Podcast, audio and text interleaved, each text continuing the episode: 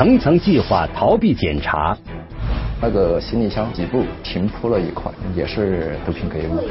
新的线索能否抓到嫌疑人？发现有一个包裹比较异常，这个包裹呢，当时他邮寄的是竹筒酒。可疑编织袋究竟藏有什么？我们初步判断，可能该编织袋里面装的东西呢，初步判断呢，可能是毒品。竹筒酒里的秘密，一线即将播出。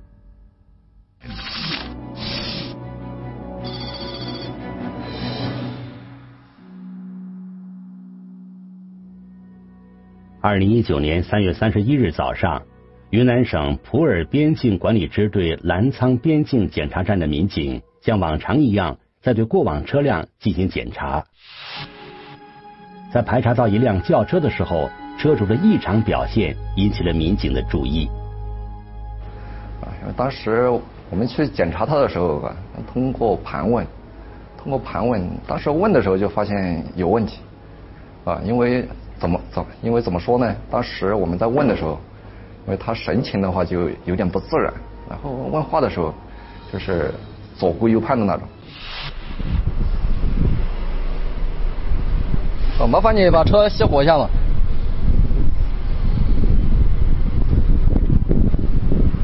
从哪里过来？要去哪里现在？检查站民警询问得知，这名司机姓董。民警问他要去往哪里做什么的时候，董某的回答有些奇怪，说是去普洱。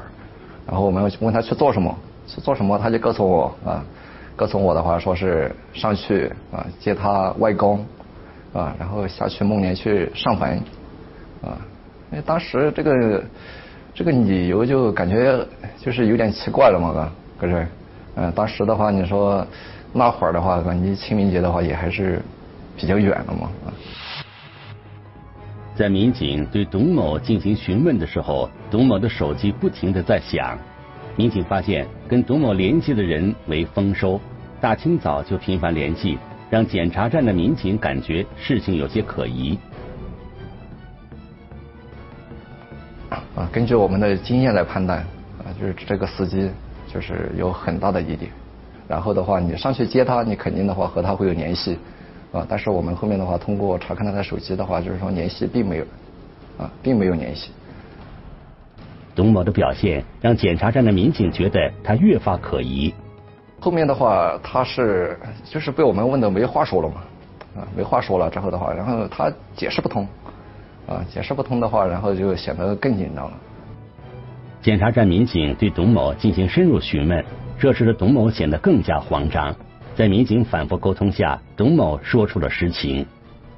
他当时跟我们讲，说是有两个外地的小伙子，然后每人的话就背着一个书包，啊，背着一个包了嘛，背着一个包的话，然后现在的话就是在那个下面蓝莲花 KTV 那里等着，然后他的话就是上来看一下啊，看一下之后的话，后面的话就是还有车来接应。根据董某所说，他只是过来探路，负责通过检查站查看站内情况，然后将情况通报给其他人，随后就会有车去接那两名男子。一直给董某打电话的丰收，正是负责将两名男子拉到蓝莲花 KTV 的司机。啊，在获悉这一情况之后的话，因为当时是两个小伙子啊，然后就准备从我们检查站绕过去啊，因为当时我们就怀疑啊。这两个小伙子的话，可能是要运输毒品啊，从我们检查站然后绕过去。得到这一情况后，检查站的向警官立即跟站里的领导进行了汇报。站领导的话就安排我啊，带着警力啊，乘坐司机董某的车啊。当时的话，我们也带着司机董某啊啊，就去到了下面我们执行点下面一公里的地方，那个地方有个蓝莲花 KTV。检查站民警到了蓝莲花 KTV 的院子门口时，经董某指认，丰收的车就停在院子门口。为了不打草惊蛇，民警将车直接开进了院子里。然后我们直接进入进入了那个就是院子里面，然后呢院子里面那个蓝莲花 KTV 门口啊，然后当时的话就是那个丰收啊，丰收他的车的话就停在里面。停在里面当时我们的就是就直接下车，啊，下车的话就是对于枫树这辆车进行了检查。当时发现一个，就是丰收这辆车，啊，那个后面啊，就后排座，啊，坐了两个年轻的小伙子。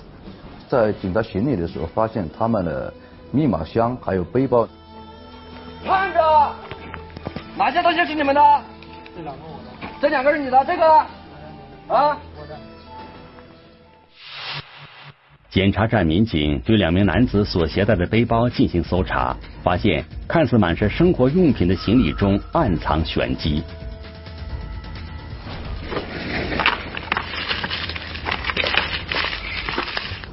当时那个小伙子啊，那个背包里面装着洗发水、焗油膏，还有两个整理盒。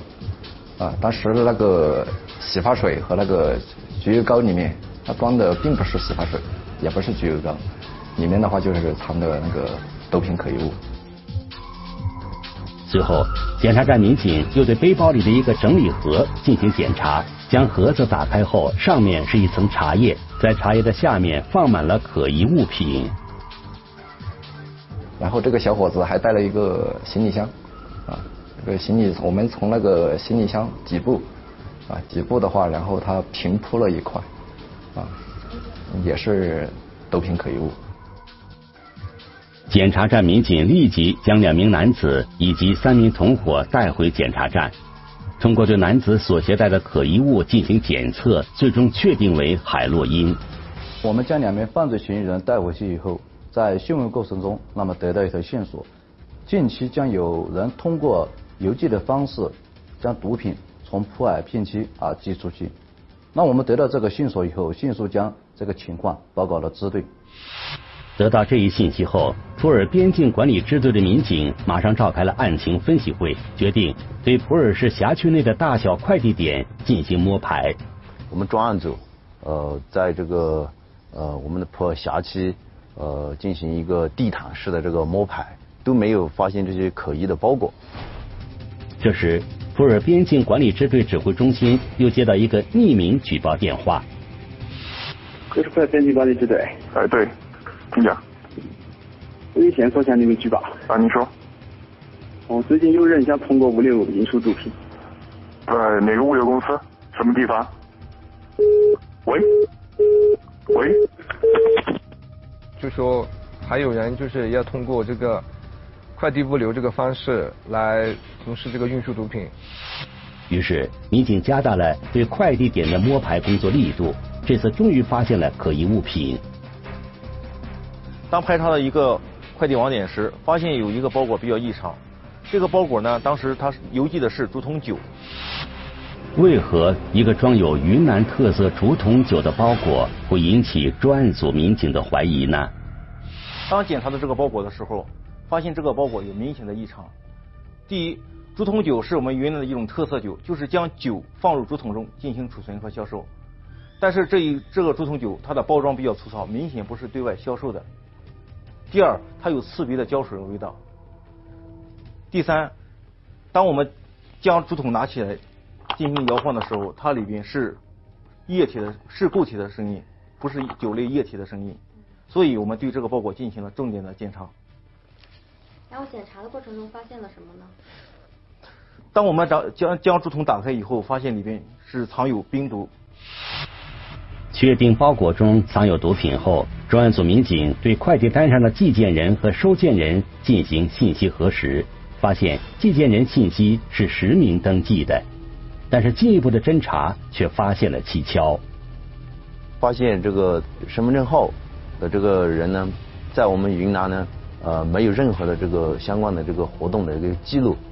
他既然是在普洱寄的，他至少他是在云南，至至少在我们普洱，他肯定。多多少少会会有一些这个活动的这些呃痕迹。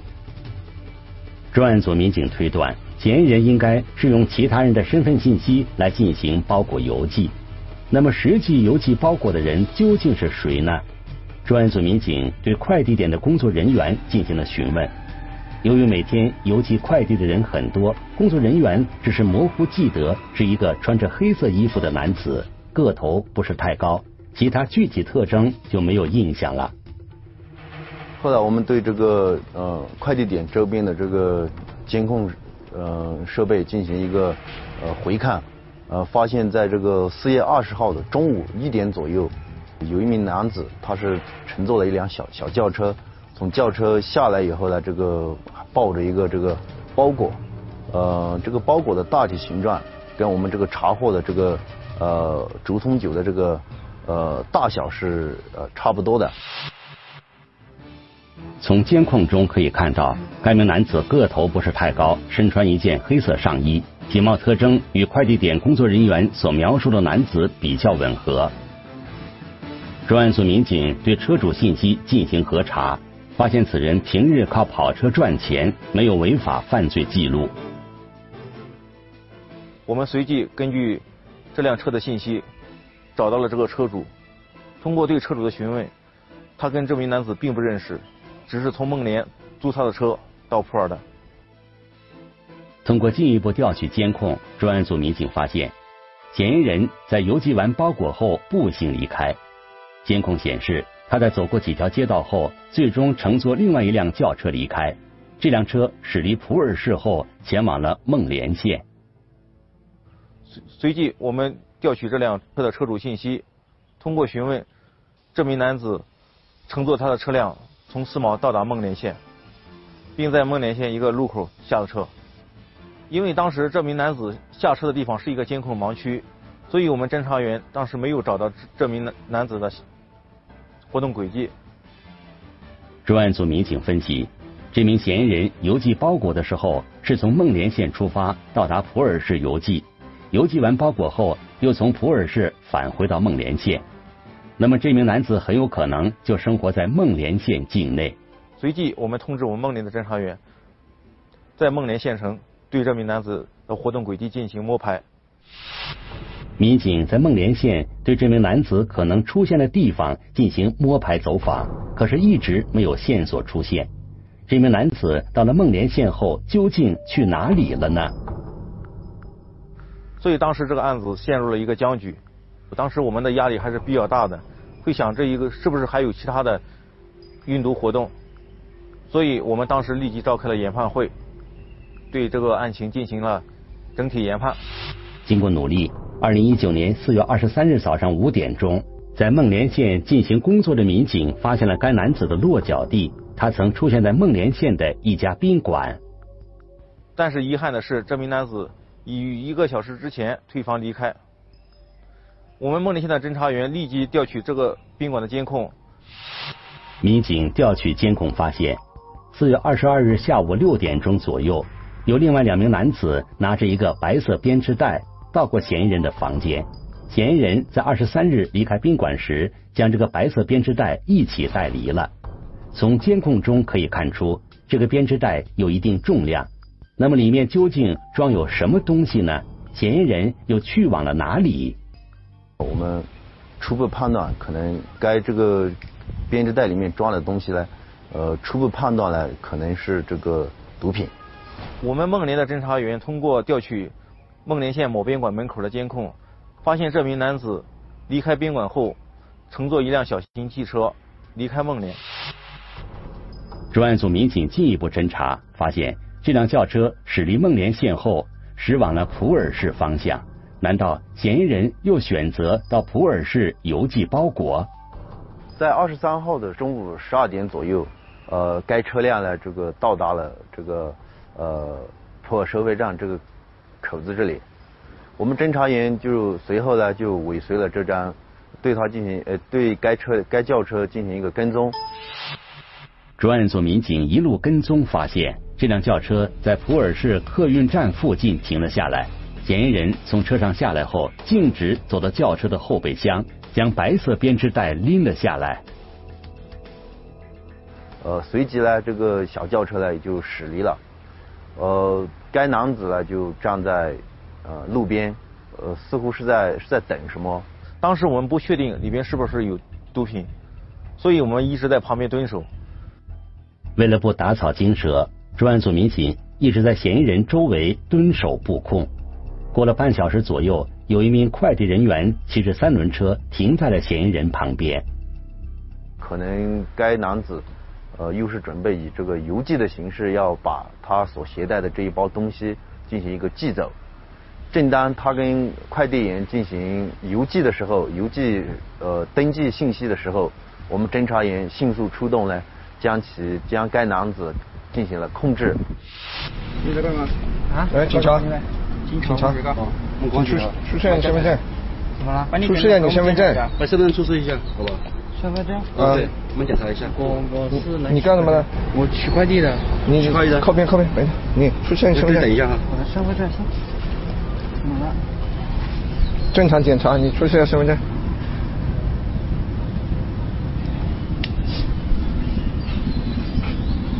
寄什么东西是？葡萄酒啊。你买的？寄到哪里去？湖南。你是做什么的？啊？做什么的？我来这玩呢。玩？嗯。你过来几天了？手机呢？手机拿来。当我们对这名男子进行询问的时候，这名男子比较慌张，然后口头告知了以后，对他的身份信息、身份证检查以后，就发现他的身上有两个身份证，其中一个正是上一次我们查获的那个涉嫌运输毒品案的寄件人的身份信息。专案组民警随即对嫌疑人邮寄的物品进行检查，发现里面是与之前民警查获的竹筒酒一样包装的东西。这联系方式，你留个联系方式，到时候联系方式给我们。来，来过来留一个联系。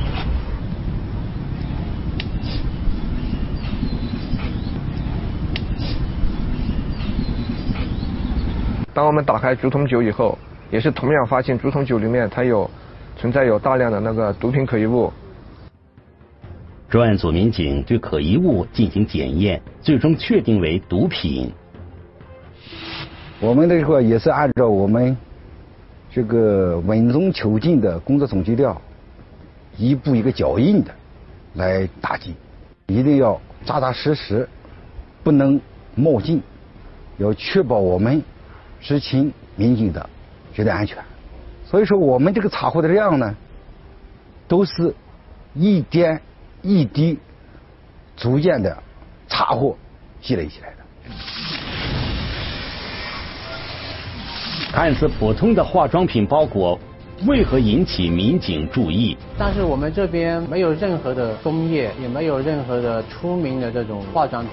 一路跟踪快递包裹，能否顺利找到收件人？而这个电话的话，当时没接，后我们在怀疑是不是暴露了。化妆侦查里应外合，我就给那个我们专案组报告说目标已经确定，快递顺利到达，一线即将播出。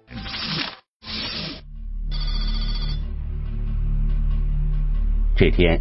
云南省西盟县边境管理大队的民警在对辖区快递点进行例行检查的时候，一个快递包裹引起了他们的注意。从这个快递店内发现两个由西蒙县寄往广西柳州的两个可疑包裹，这个包裹的那个物品名称上面登记的是呃化妆品，但是我们这边没有任何的工业。也没有任何的出名的这种化妆品，看那个它的包装，包括里面的材质了嘛，都是很粗糙的。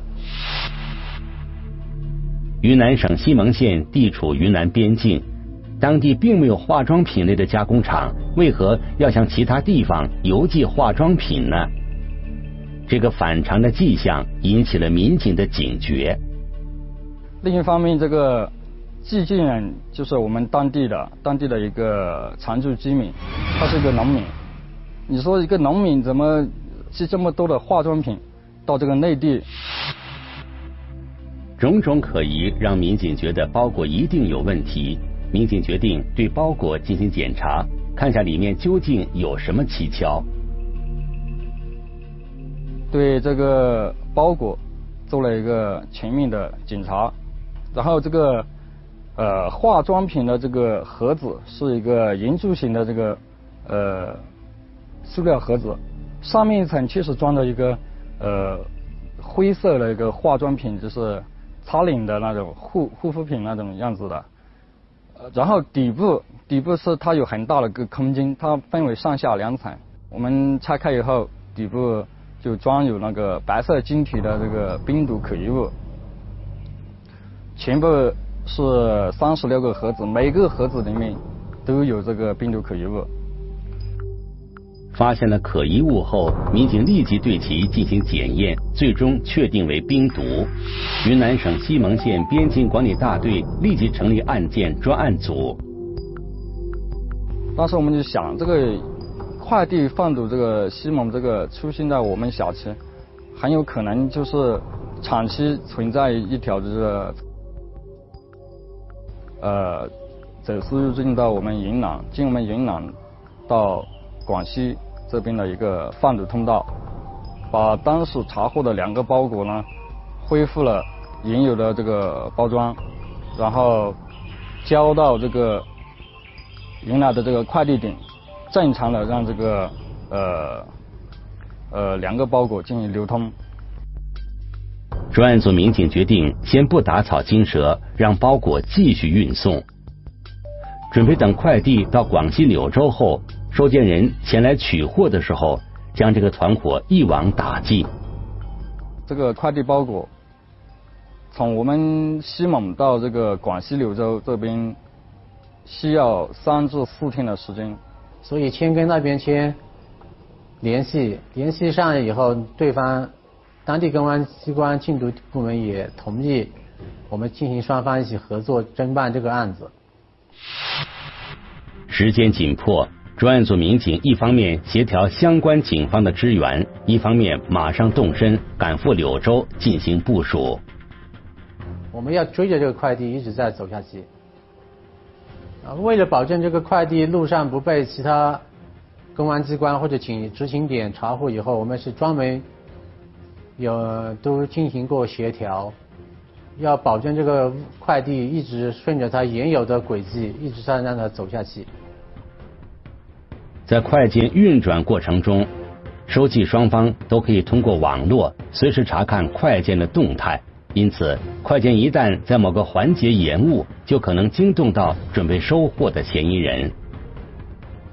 所以一旦面单一扫以后，我们就要开始要按照正常的轨迹要走下去。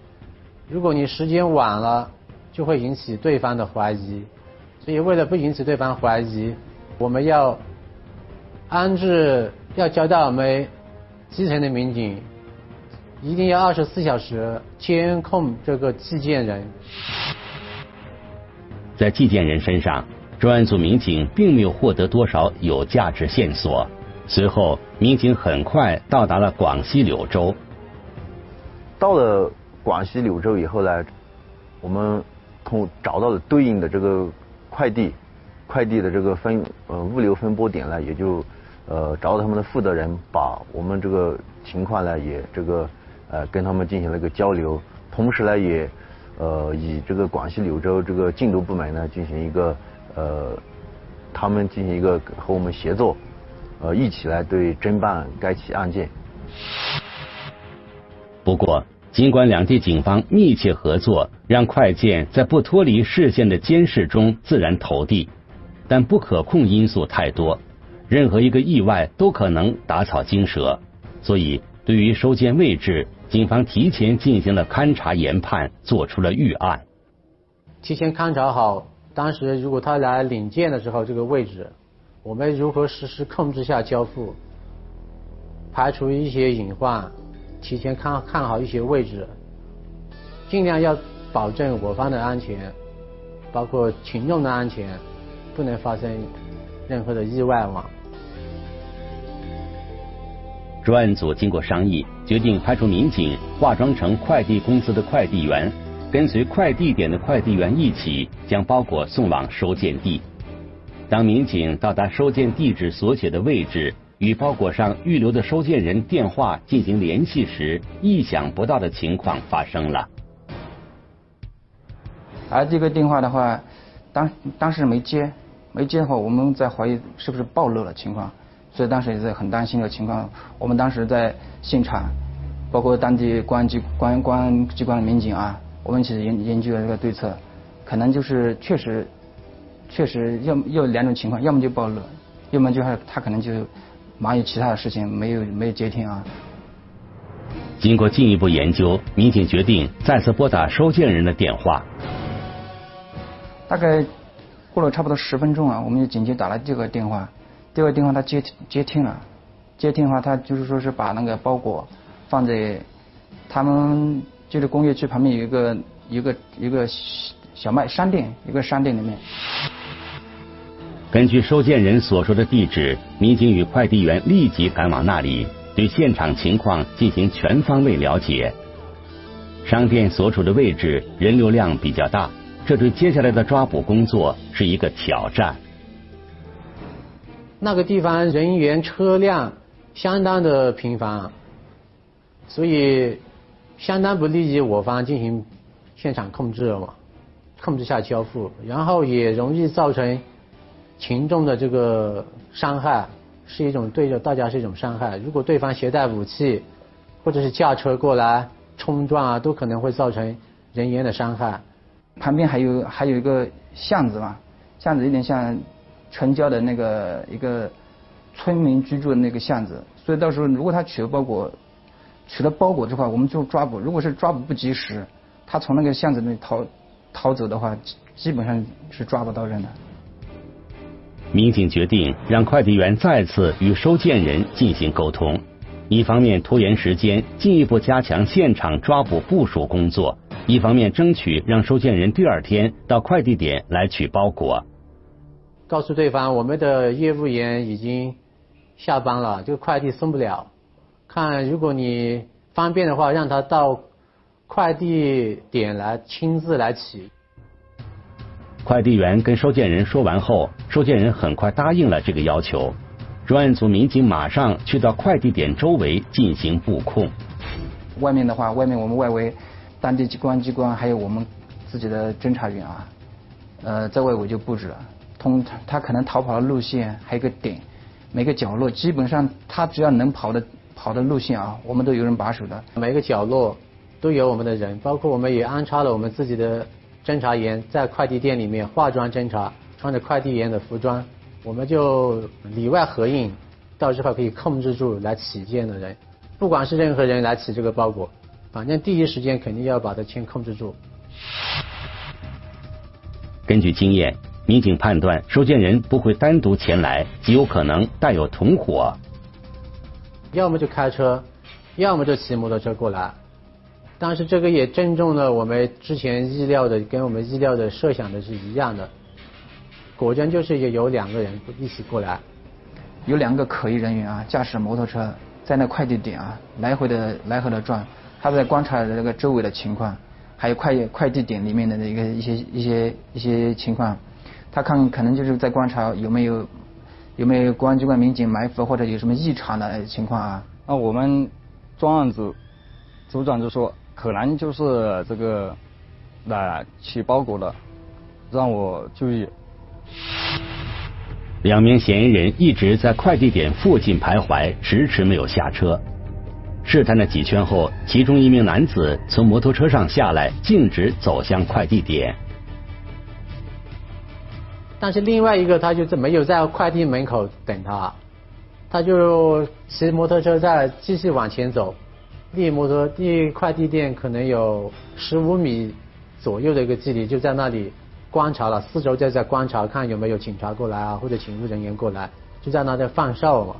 基本上大家都在旁边的隐蔽的地方在这观察，观察他们，说是做好，大家做好准备。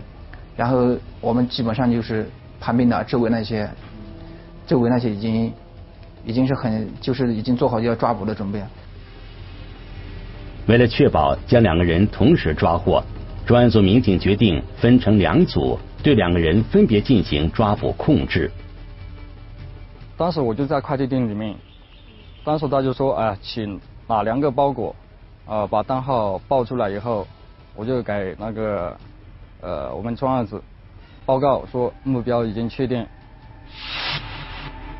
随即。民警向前来取件的嫌疑人亮明身份，实施抓捕。只是我们出示证件的那一分钟，他就知道知道是什么回事情了，马上人就脸色就变了，人就瘫了一半一样的，就就瘫坐在那个座位上了。在将收件人控制的同时，蹲守在外的民警对骑摩托车的男子进行了抓捕。他就东张西望的，没注意到我，我就我也是东张西望的，摇摇晃晃的就走到他背后，突然一下就锁来个锁喉，从他背后就控制他。由于周围过往人员也比较多，考虑到安全，民警马上将两名嫌疑人带离了现场。那么就把他带到当地公安机关的审讯室，马上就进开始进行突审。那么其中都是有案底的人，有前科的人，反侦查能力、反反审讯能力都是很强的。不过，最终慑于法律威严，嫌疑人开口了。打开手机以后，一看从微信里面就看了，呃，这个看到看看到一个另外一个快递的这个快递包裹单，是四月九号晚上。呃，领取的这个快递包裹，就是说四月九日他接我们电话的时候，他其实也当天晚上，他已经把另外一批快递藏着毒品的快递已经接收了。民警经调查得知，嫌疑人从云南不同的地方委托别人分别寄出了三批包裹，西蒙县邮寄出来的只是其中一批。有一批嫌疑人已经签收了，还有一批正在路上。他就主动的跟我们说，呃，他这些东西这些毒品只有他知道在哪里，他可以带着我们去，毒品是放在他家里面，他可以带着我们去呃他家里面找这一批毒品。我们开进去，开进开得过去的。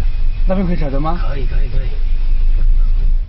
当时是去了二十多二十多个民警，去了几辆车，阵势也比较大嘛，去村子里面，就就是他他家住的这个地方。这个这边家嘛。来，不盖着呢，不下面，这这房不下面。啊，手套手套手套。嗯。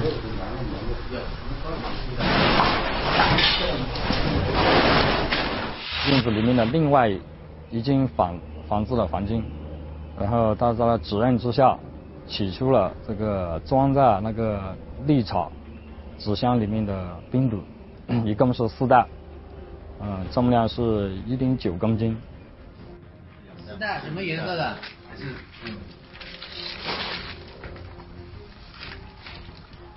这是什么？黄色。你那个机是配很轻，很轻。随后，民警将嫌疑人的银行流水以及快递信息等证据固定后，将两人从广西柳州押解回云南西蒙。这件案子总共查获的毒品，呃，是纯冰，冰毒总共是四点九公斤，抓获了三名犯罪嫌疑人，嗯，缴获当场缴获的一辆摩托车，还有若干的手机，包括银行卡。这单案子还在进一步的侦查中。走私运输毒品啊，可以说是花样繁新啊，只有我们想不到，没有他们做不到。可以穷尽一切办法想逃避我们的打击啊。我们支队的做法的人，主要是说啊，抓住我们传统的查缉方式，比如说我们的。人工查缉啊，还有人工情报，同时还要运用我们高科技的啊，还有信息化方面的技术手段，对不对？那么我们接下来或者今年今后一段时间，可能啊在科技方面或者信息化方面啊的这个查缉方面，还要加大工作力度。